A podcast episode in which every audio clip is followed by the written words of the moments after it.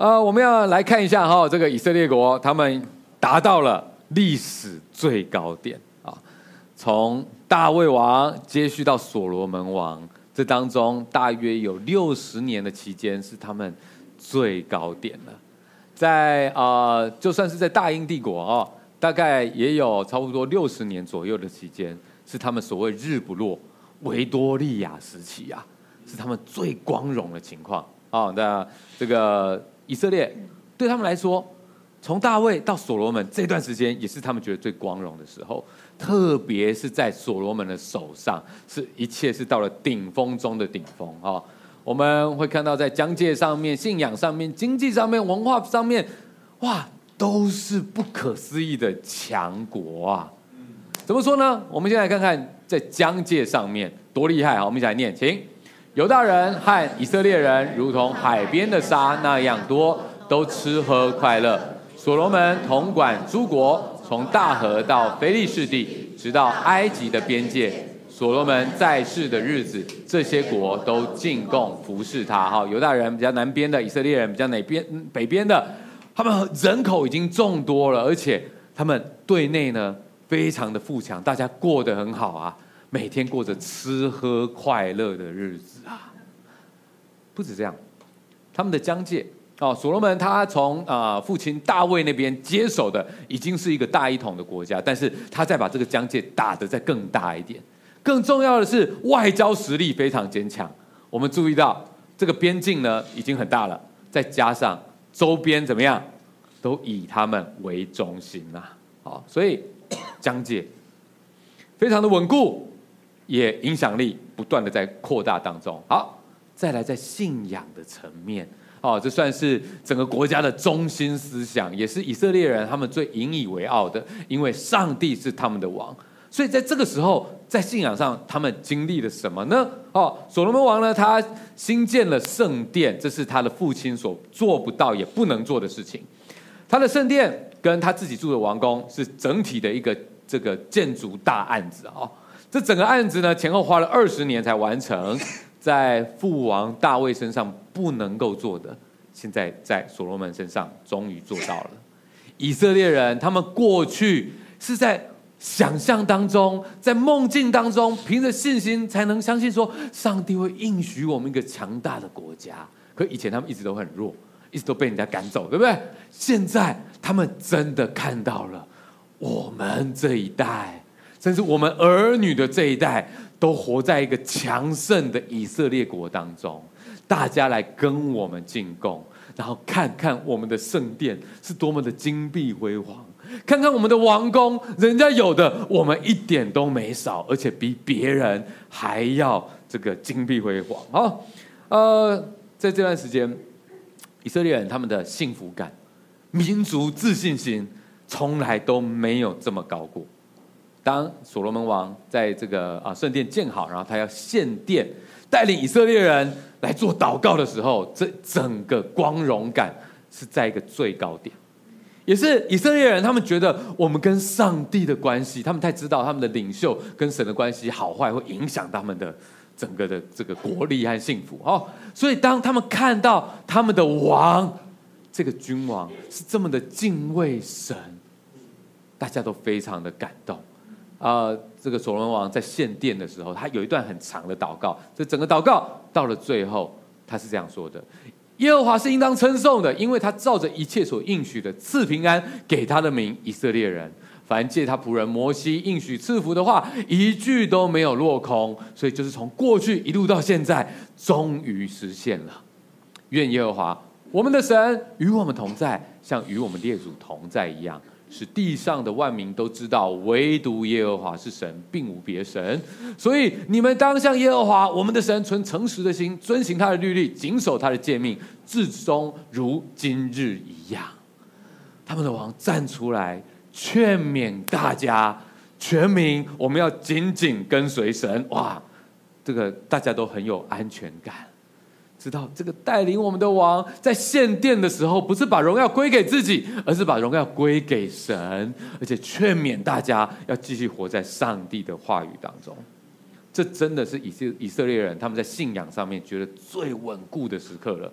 好，再来在经济上面，哇，所罗门王啊，他所继承的产业已经很多了。光是从他老爸大卫王那边所得到的大量黄金，啊，我们根据圣经去算出来，大概有三千四百公吨。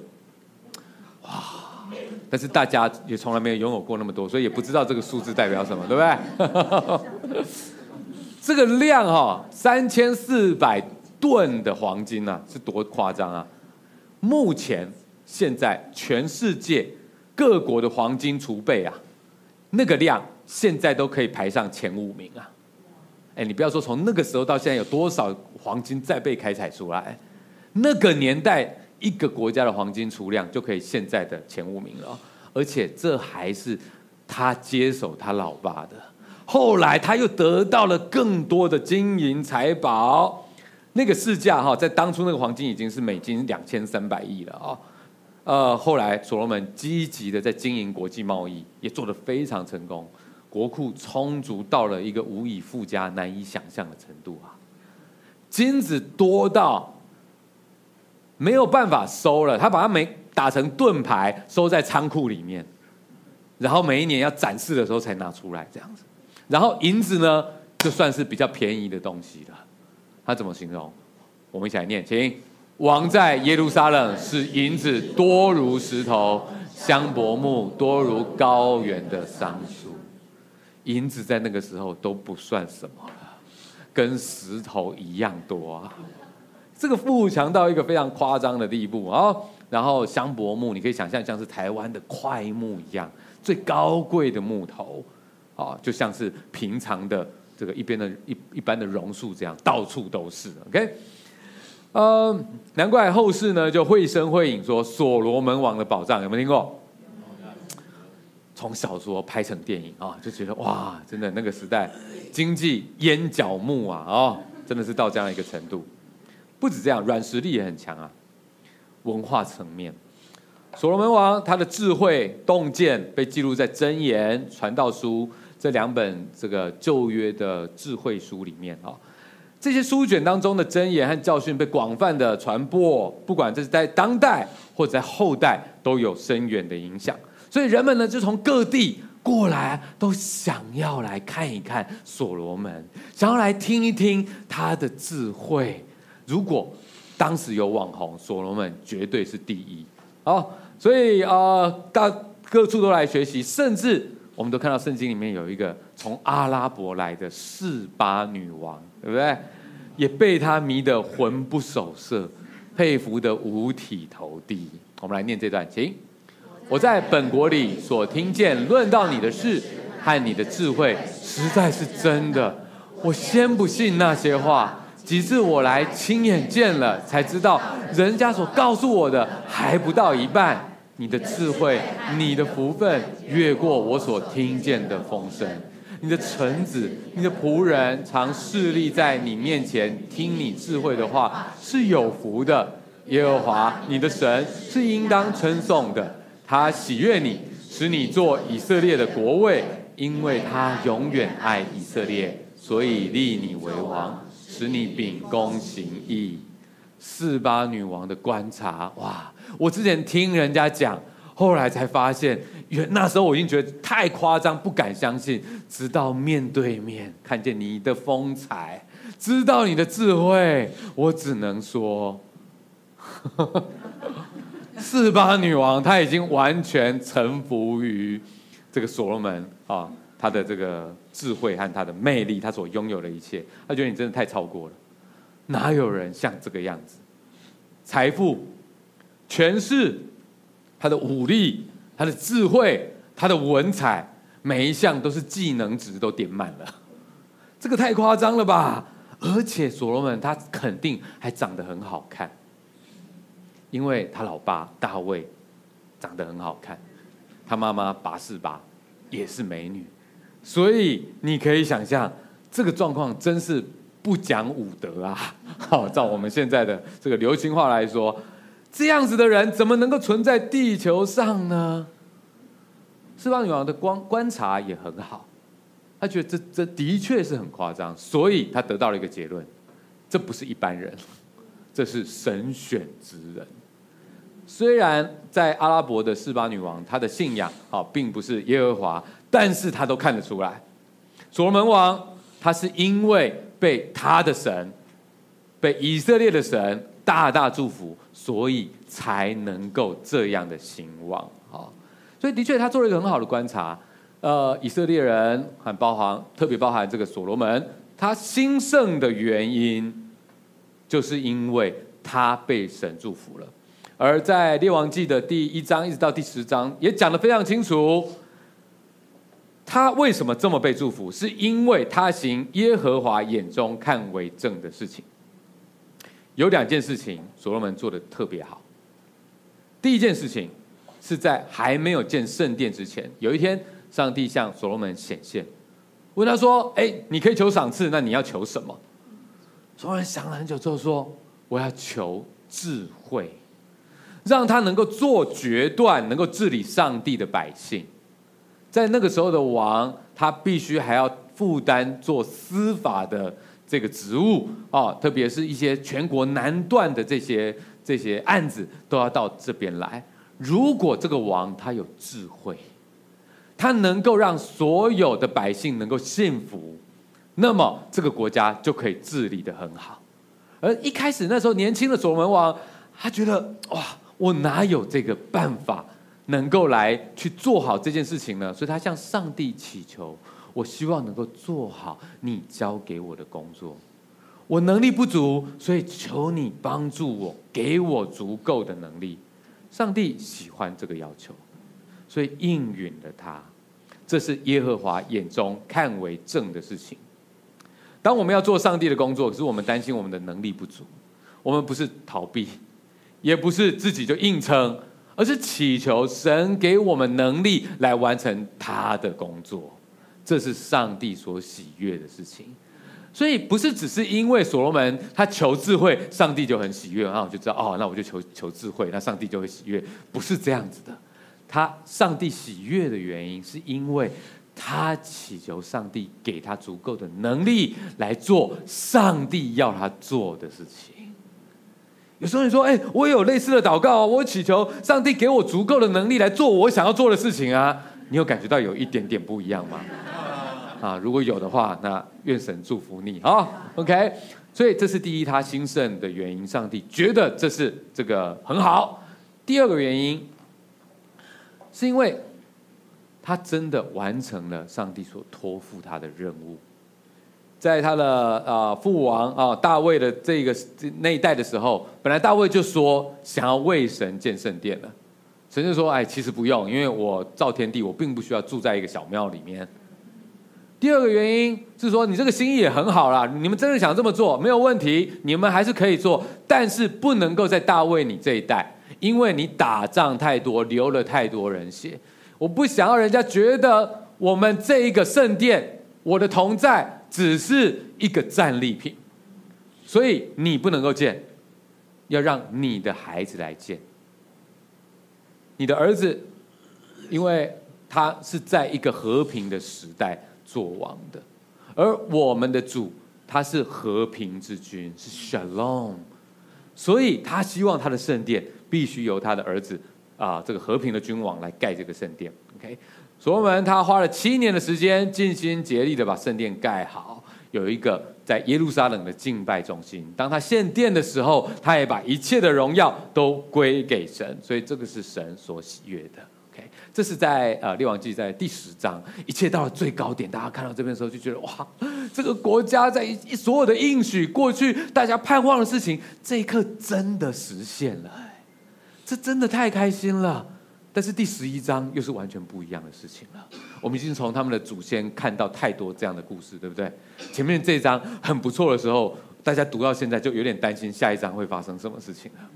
果然，第十一章剧情急转直下，衰败的光景就出来了。这来自于一件所罗门做错的事情，上帝非常不喜悦。而从那个错误开始，一路就像滑坡一样，越来越糟。最终造成整个所罗门王朝的衰败。到底发生什么事情？我们一起来念这段经。所罗门王在法老的女儿之外，又宠爱许多外邦女子，就是摩押女子、亚门女子、以东女子、西顿女子、赫人女子。轮到这些国的人，耶和华曾晓谕以色列人说：你们不可与他们往来相通，因为他们必诱惑你们的心去随从他们的神。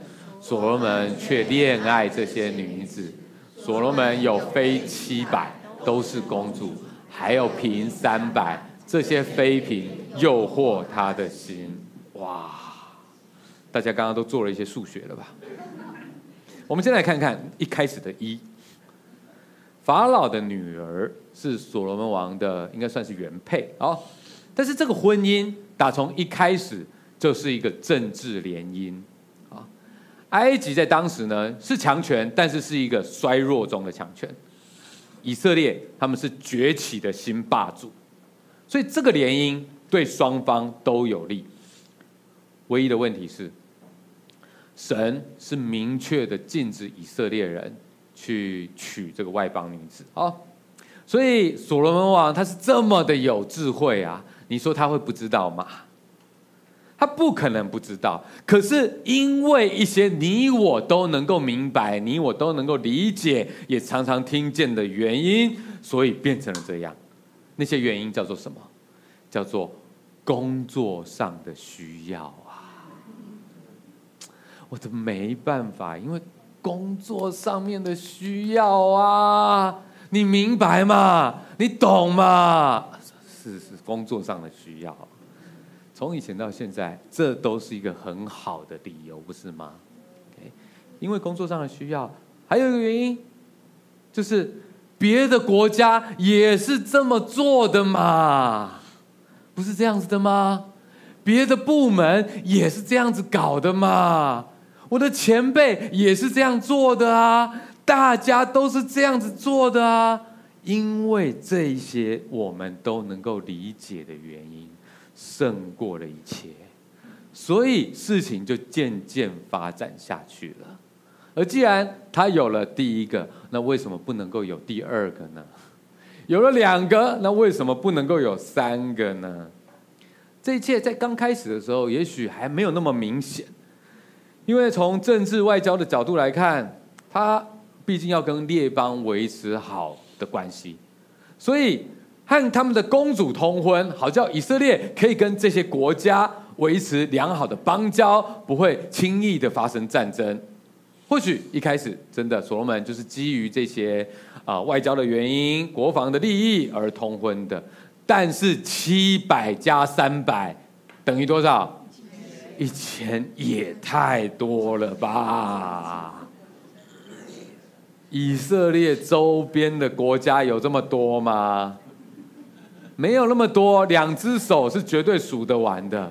那一千个妃嫔是怎么回事呢？显然，这早就不只是外交政治的原因了。这一千个 的背后是什么？上面已经所写到了。原文的恋爱，这些女子的恋爱，指的就是一种欲望的爱。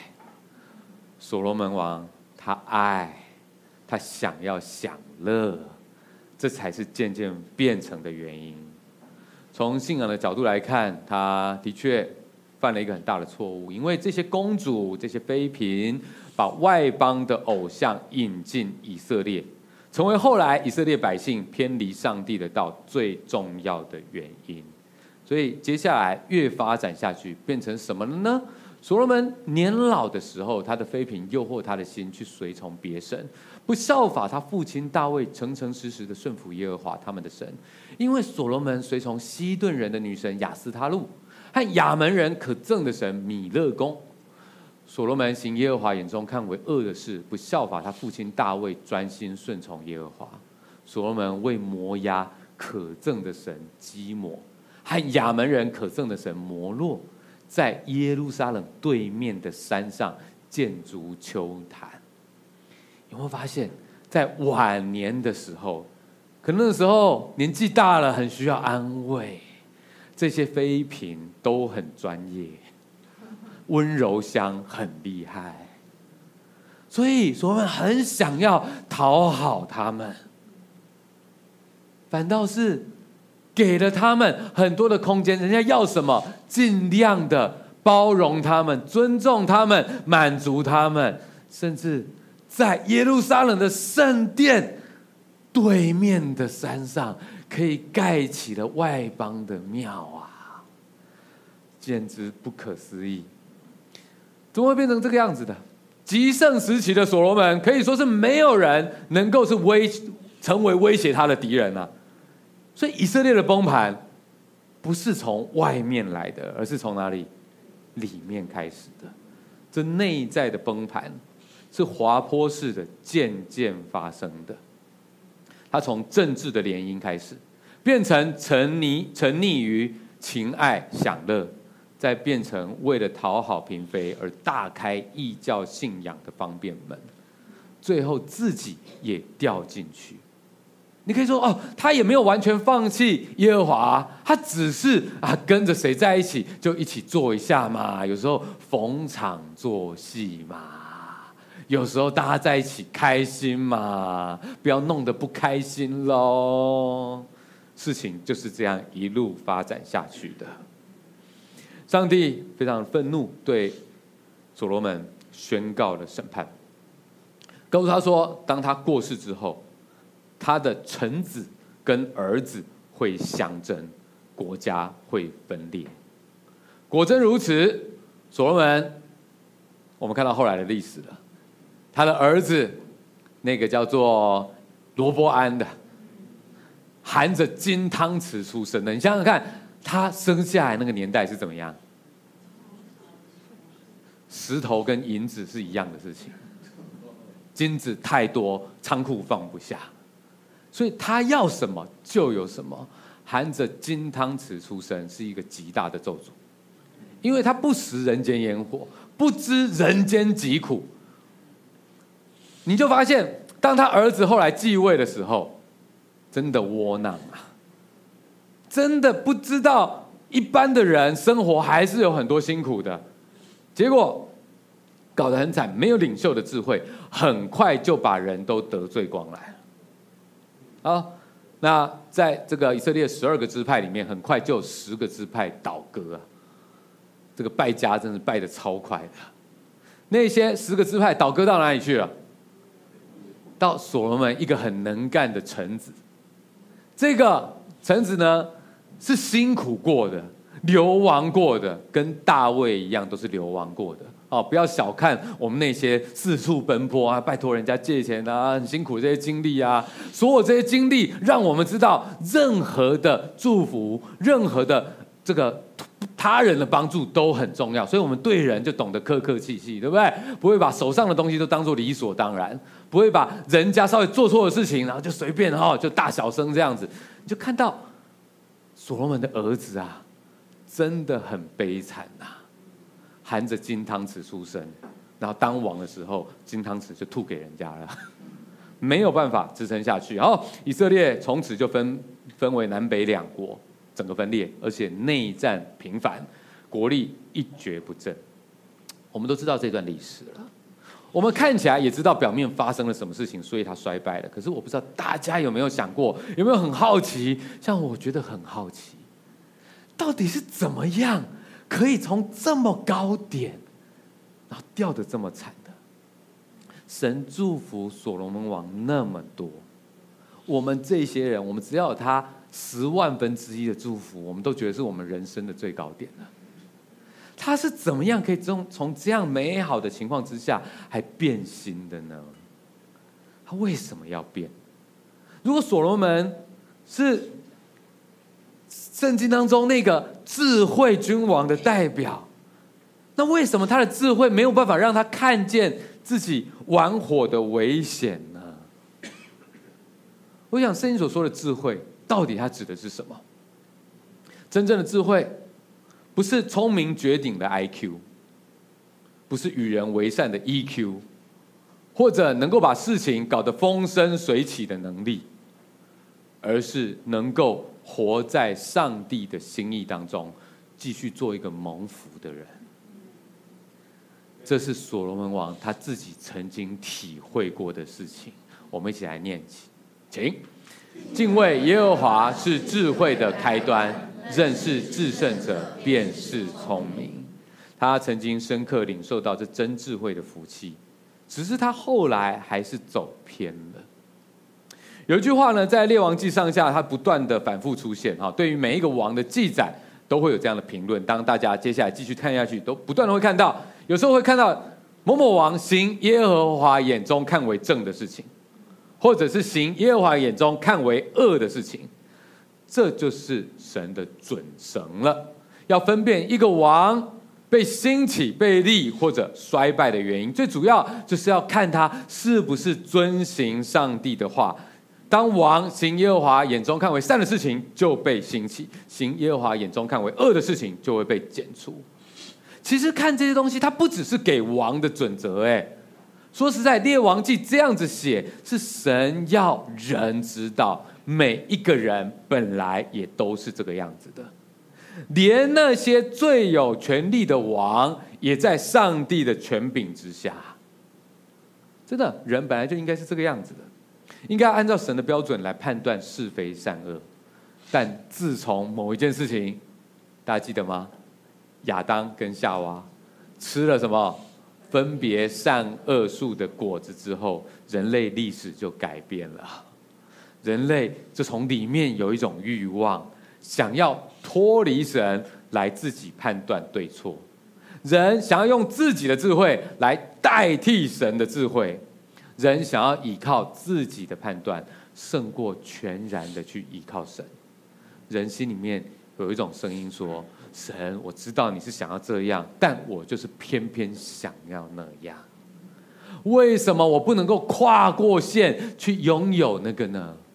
为什么我不能够既拥有你的这个东西，也拥有别的我自己要的东西呢？”所有这些声音的最底层、最底层。直接翻译出来的话是什么呢？就是我想要当我自己的神。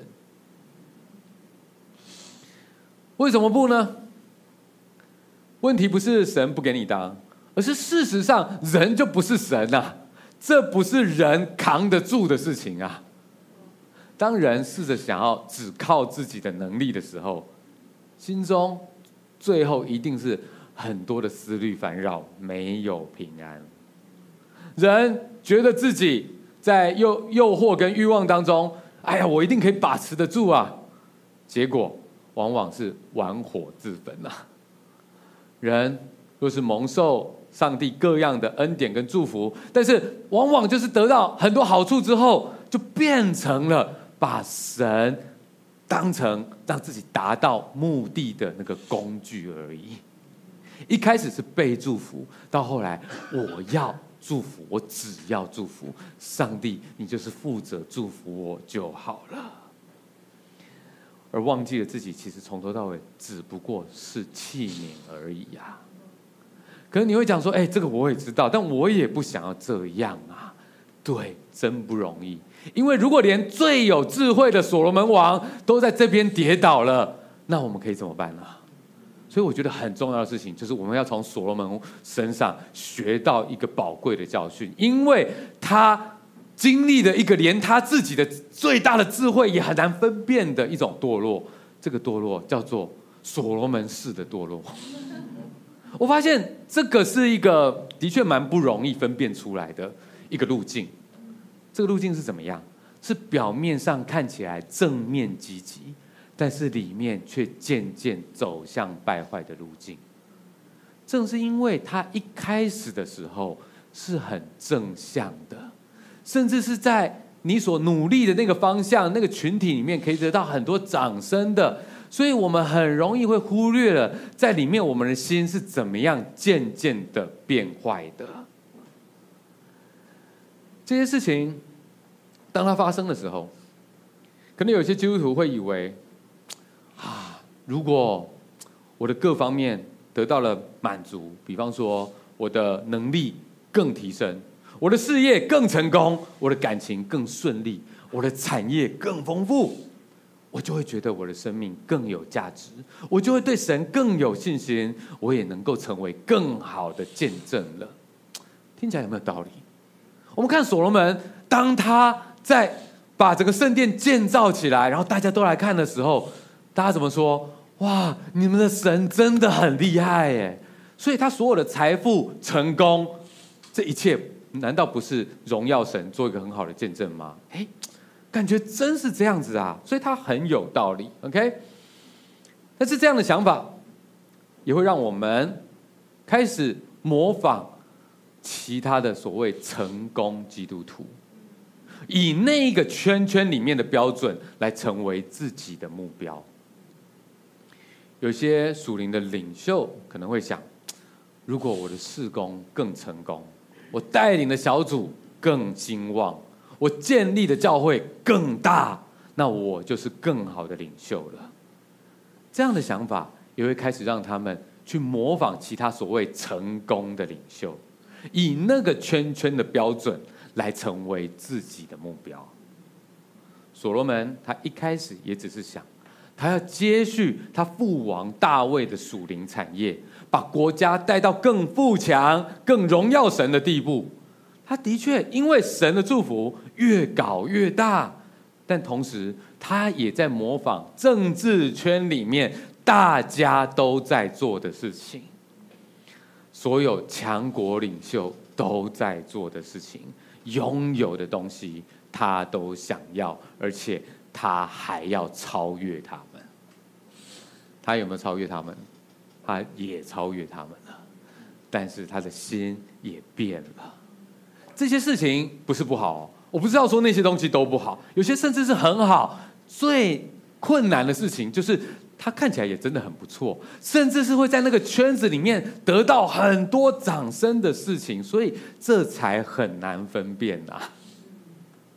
这条路一开始也看不出有什么问题，可是走到最后却很有问题。我不知道大家最近有没有注意到，网络上面有一个很很红的一个话题，啊，这个这个题目大家这个动画大家有看过吗？OK，有些人有看过，哦，可能有些人没有看过。它是可能比较次文化一点，所以不是太多人看过啊。所谓三道猴子的一生。他呃，过去这段时间呢，哇，很红啊，很多人在讨论这个这个动画。但是它是一个次文化哈，大家稍微解释一下，什么叫做山道猴子哈？山道指的就是那些骑呃改装机车在山路里面飙车的啊，就是山道。啊，为什么要猴子呢？啊，就是呃，我我曾经哈也在这个呃开车在这个呃几条山路里面。然后就看这个 Google 地图的时候，就看到哎，有几个地方被标上猴子聚集处。然后我就觉得哎，这什么意思哈？然后我就想说，是不是可以看到很多台湾猕猴？因为毕竟有一些台湾山里面你是会看到很多猴子出来的嘛，啊，这也蛮多的。所以啊，有一次我就开车就特别到这个猴子聚集处去停下来，啊去看看，哎，会看到很多台湾猕猴吗？就发现没有。但是反倒看到有很多骑着改的这个骑改装机车的人停在路边哦，然后很多人在那边拍照啊，很多人在那边休息哦，然后还有几个摔车的这样子，然后警察也很多这样，我觉得哎，这是什么意思？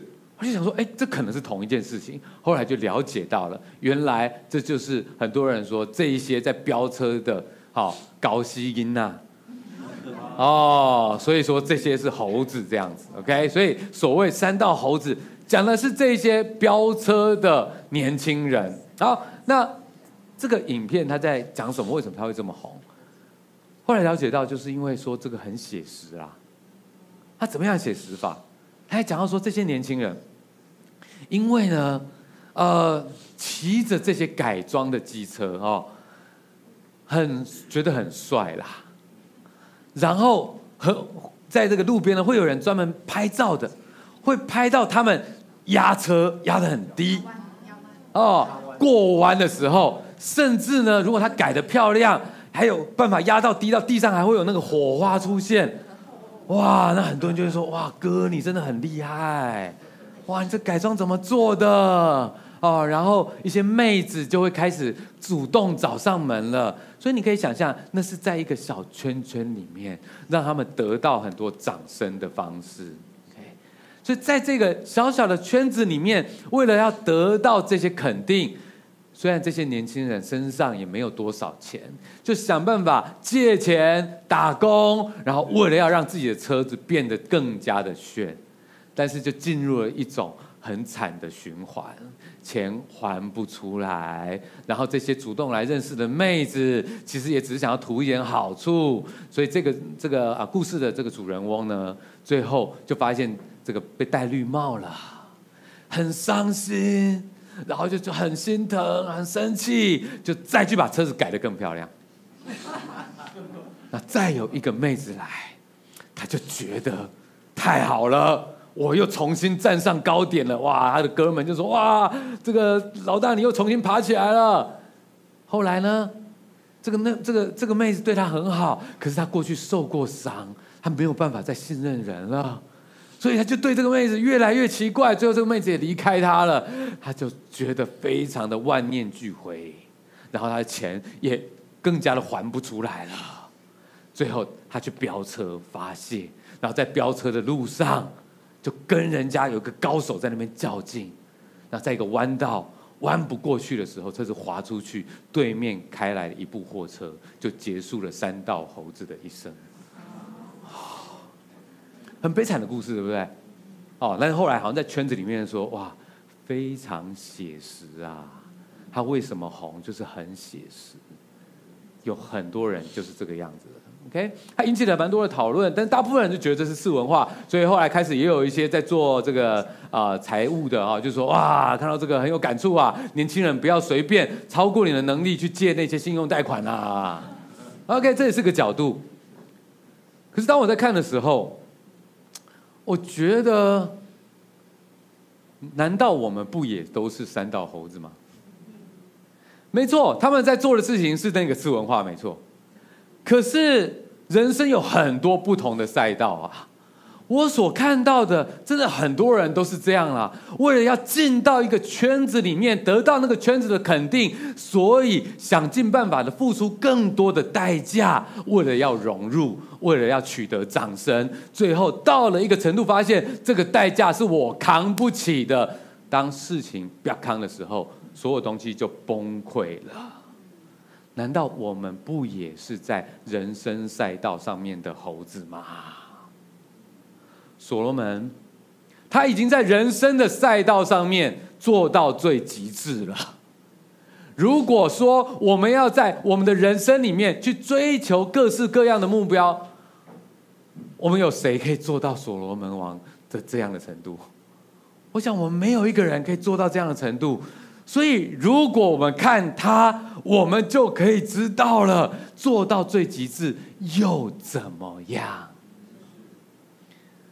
从所罗门他更晚年所写的传道书当中，我们可以稍微窥探一下他对他这一生的反思。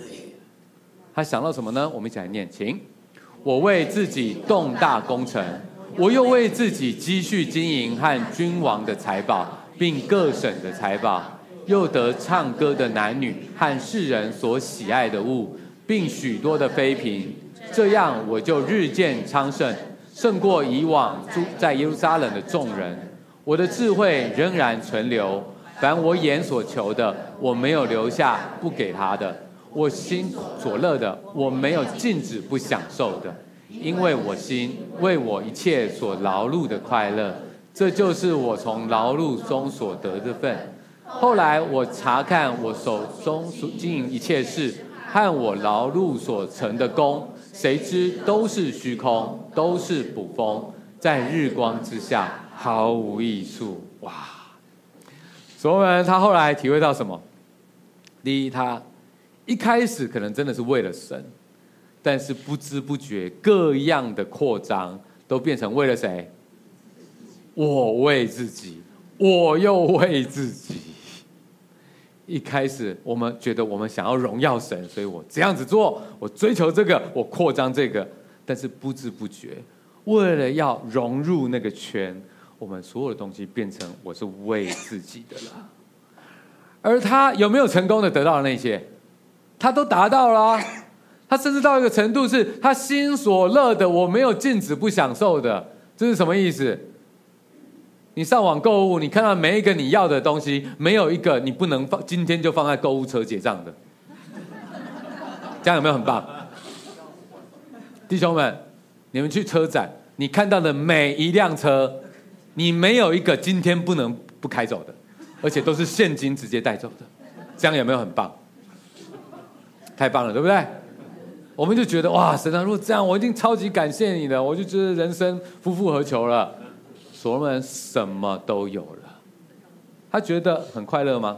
可能当时有一些，但最终他仍然觉得很空虚。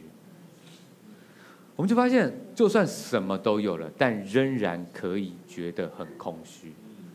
甚至他觉得，就算我留这么多给我的子孙又怎么样？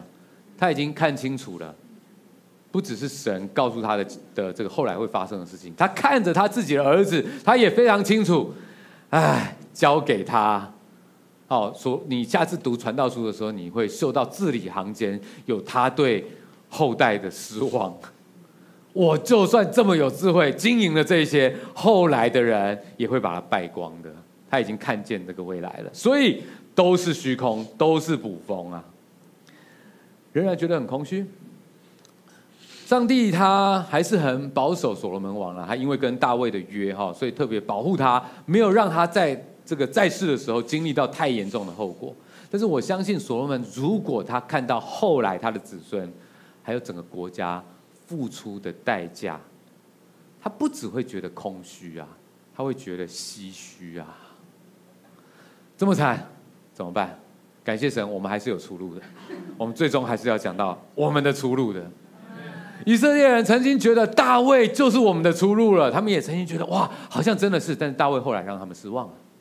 接着所罗门王出来，他们觉得哇，太好了，所罗门王更是我们的出路了。但后来他们也发现，所罗门王也不是。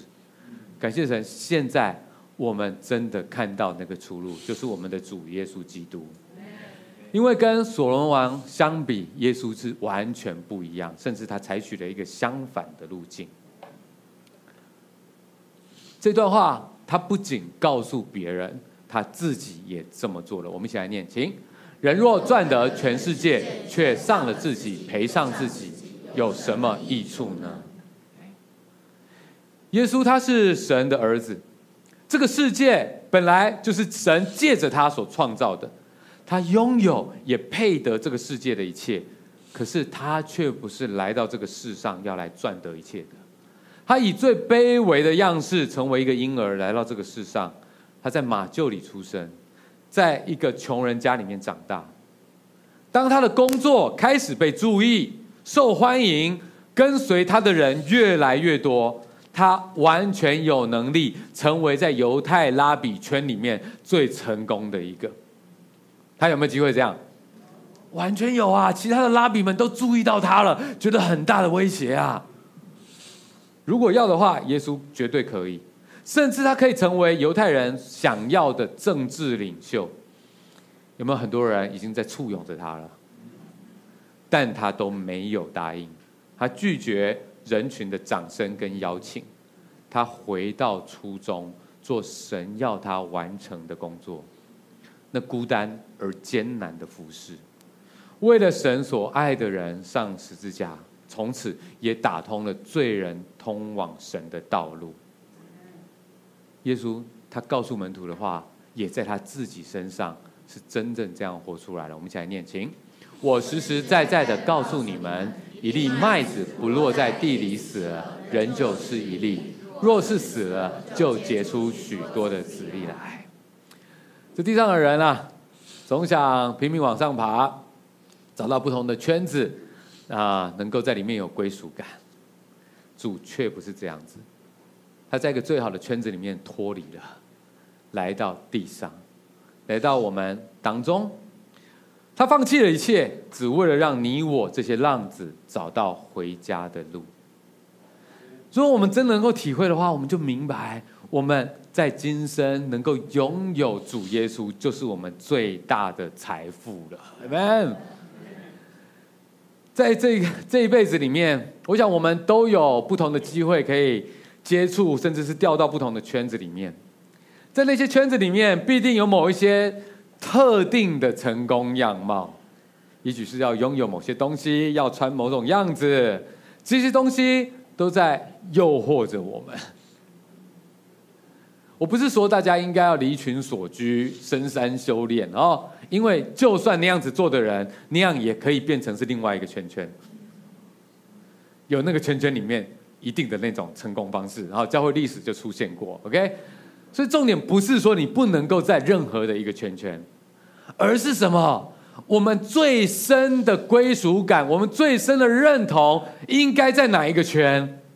是在主耶稣基督为我们围起来这个羊圈，因为他是我们的牧羊人，他是在这个羊圈里面帮我们在门口守住的牧羊人。他说他认识他的羊，他要保护他的羊不被外面的狼给伤害，不被外面的盗贼所伤害。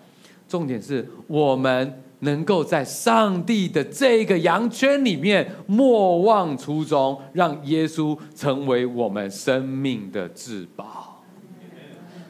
怎么样可以知道我们真的把耶稣基督当成我们生命的至宝了呢？这段话送给大家。我们生命必定会经过许多的高低起伏，但是经历这些事情。最能够让我们醒悟过来，知道我是不是真的把上帝、把耶稣当成我生命的至宝了。我们一起来念这两句话，请：神若祝福，我就献上感谢；神若取走，也不减少我在主里的富足。这就是一个把耶稣当成生命至宝的人，你稳固的在他的羊圈里面的人，你会有的信念。上帝如果祝福，我就献上感谢，因为这一切都是来自于他。所以不是说这些祝福不好啊。如果你有机会有很大的产业啊，有这个开很好的车子，可以拥有所有的东西，我为你开心啊。希望你也不会忘记我。很开心的事情，没有什么不好。被祝福，我们都献上感谢。但那本来就不属于我们，那也不是我们最重要的产业。所以神若取走，他比我们更知道要在我们的生命里面发生什么样的事情。神若取走，也不减少我在主里的富足。没错，当然这些事情发生的时候，我们会有心情，我们可能会有点失落。但是我们若是把耶稣基督看为我们生命的至宝，我们知道我们在天上的产业是这么的多。我们明白，耶稣基督他放弃了所有他在天上本来拥有一切，只为了换得跟我们的关系，好让我们可以成为神国的一份子，好让我们可以拥有在天上他的父亲所拥有的一切。如果有机会，你抬头仰望星空，上个月有机会不小心真的看到了银河，好感动。满片的星空，然后觉得自己真的很渺小，但是又觉得上帝这么的大，他居然认识我。地球有一天真的会不见的啦，但没有关系，他认识我，他在那个新天新地里面为我留了一份，我就觉得我是富足的人。我们越是在天上的户头，你知道他很多很多。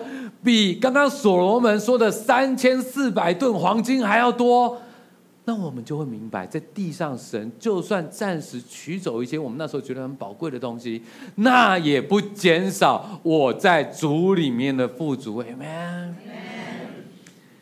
所以最后可以祝福大家，我们可能会遇到一些状况，可能会让我们感觉到有点挣扎，要不要做一些取舍？